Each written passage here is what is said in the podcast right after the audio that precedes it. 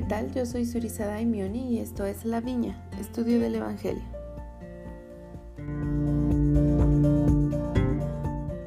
En este episodio analizaremos una parte de la asignación de esta semana. Serán solamente el capítulo 1 y 2 de segundo Nefi.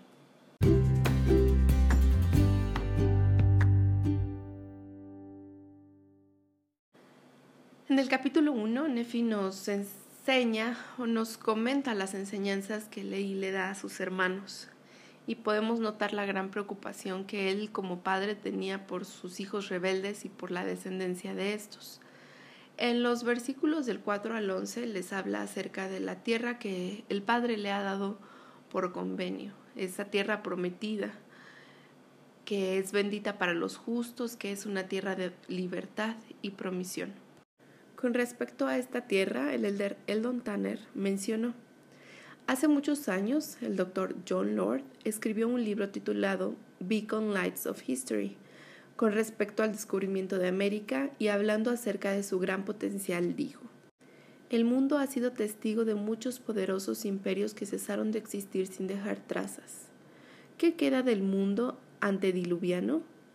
¿Qué queda de Nínive, Babilonia, Tebas, Tiro, Cartago, aquellos grandes centros imperiales de riqueza y poder?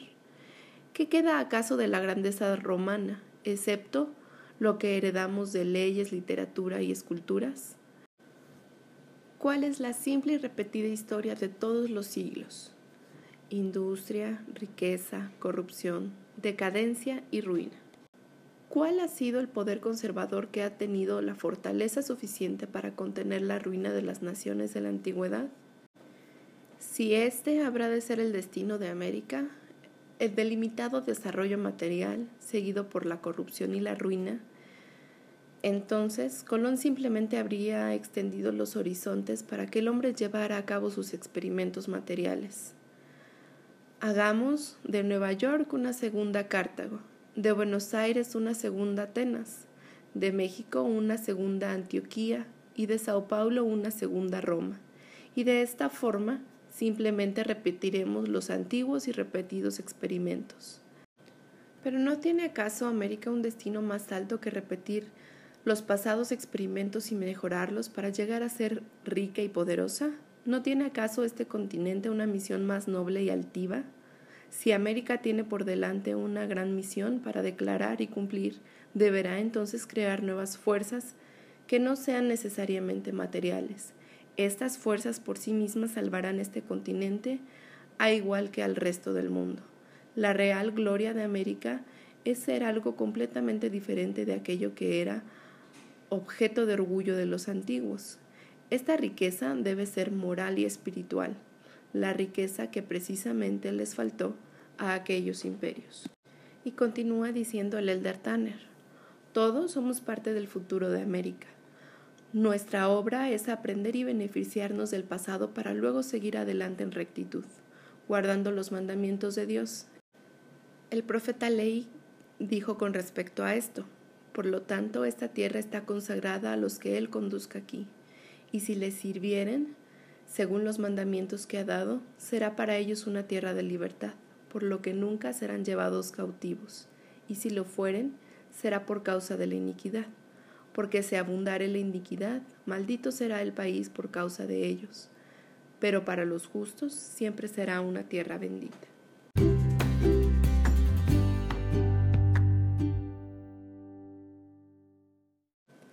En el capítulo 2, Nefi nos, nos relata lo que Ley le indica a su hijo Jacob. Jacob era su primer hijo nacido en el desierto y le, le enseña cuatro puntos importantes acerca del plan de salvación. El primer punto es la creación. En los versículos del 11 al 16 dice que Dios existe y que Él ha creado todas las cosas. Dentro de esta creación era necesario que hubiera una posición en todas las cosas, pues de otro modo, como nos indica el versículo 11, no se podría llevar a efecto la rectitud.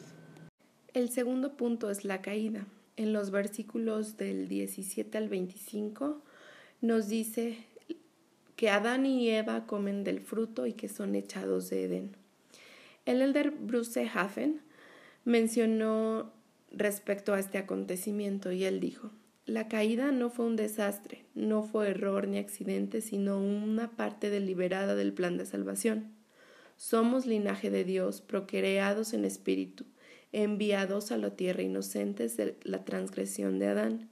Sin embargo, el plan del Padre nos hace propensos a la tentación y el sufrimiento en este mundo caído, como el precio que hay que pagar para comprender el gozo auténtico.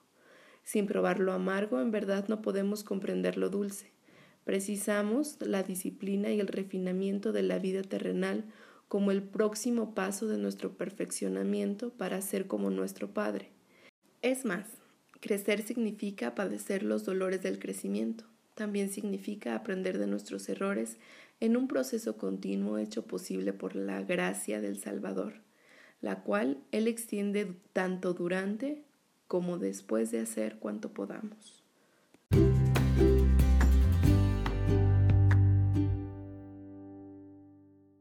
El tercer punto que le comenta Ley a Jacob es acerca de la expiación y lo hace o lo leemos en los versículos del 6 a 10 y posteriormente del 26 al 29 y le dice que el Mesías vendría a redimir a los hijos de los hombres. Con este respecto, el elder Tad R. Callister dijo, no cabe duda de que el sacrificio del Salvador entrañaba enseñanzas extraordinarias, amén de inmensas cualidades motivadoras. Pero lo que era más vital incluso era el hecho sencillo de que sin un sacrificio infinito no podría haber salvación alguna. Este sacrificio parece haber sido el único medio de pagar esas deudas contraídas como resultado de una ley quebrantada. Puede que el sufrimiento de Cristo fuera la única moneda legal en el universo capaz de pagar la deuda de la justicia y abrir la puerta de la misericordia al mismo tiempo. Su sacrificio se tornó en la recompensa, la cancelación de la deuda, el precio de adquisición.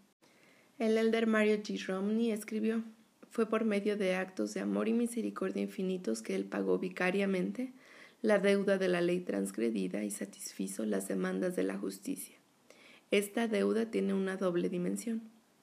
Primeramente, se trata de la deuda adquirida a causa de la transgresión de la ley por parte de Adán.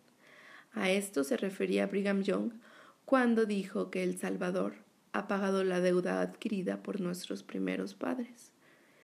En segundo lugar, está la deuda que vence cada vez que un hombre o una mujer desobedece una ley de Dios.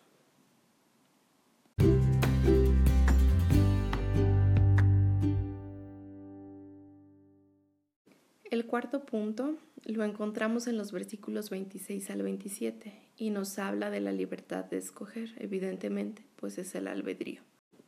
Estos versículos dicen, Así pues, los hombres son libres para escoger la libertad y la vida eterna por motivo de la gran mediación para todos los hombres o escoger la cautividad y el poder del diablo, pues lo que busca es que todos los hombres sean miserables como él. Con respecto a esto, el presidente Howard W. Hunter dijo, a fin de comprender plenamente el maravilloso don del albedrío y su incalculable valor, es de vital importancia que comprendamos que Dios obra solamente por medio de la persuasión, de la paciencia y de la longanimidad, y no a través de la fuerza y de la confrontación violenta. El Señor obra tratando de atendernos con dulzura, respetando siempre nuestro albedrío e independencia. Él desea ayudarnos y nos pide que le demos la oportunidad de hacerlo, pero nunca lo hará violando nuestro albedrío. Él nos ama demasiado para hacer eso, ya que si lo hiciera, iría en contra de su divina naturaleza. Pero el tener la libertad de escoger no significa que no habremos de tomar decisiones malas, equivocadas o de consecuencias dolorosas. Y a veces así lo hacemos, pero es precisamente ahí donde la misión y la misericordia de Jesucristo adquiere toda su fuerza y su gloria. Él ha tomado sobre sí la carga de todas las malas decisiones de toda la humanidad. Él se ha dado a sí mismo a cambio de todos los errores que cometamos. Él es nuestro intercesor, ante el Padre. Él ha pagado por adelantado las equivocaciones y las necedades que a veces cometemos al ejercer nuestro albedrío.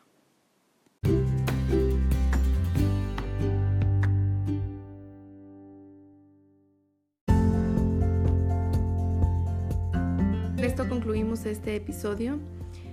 En el siguiente vamos a analizar los capítulos del 3 al 5 para cubrir la asignación de esta semana.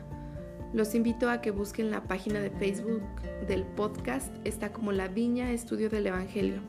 Ahí podrán encontrar las actualizaciones de cuando se sube los episodios, también algunas citas y otras cosas adicionales respecto a este podcast. Hasta pronto.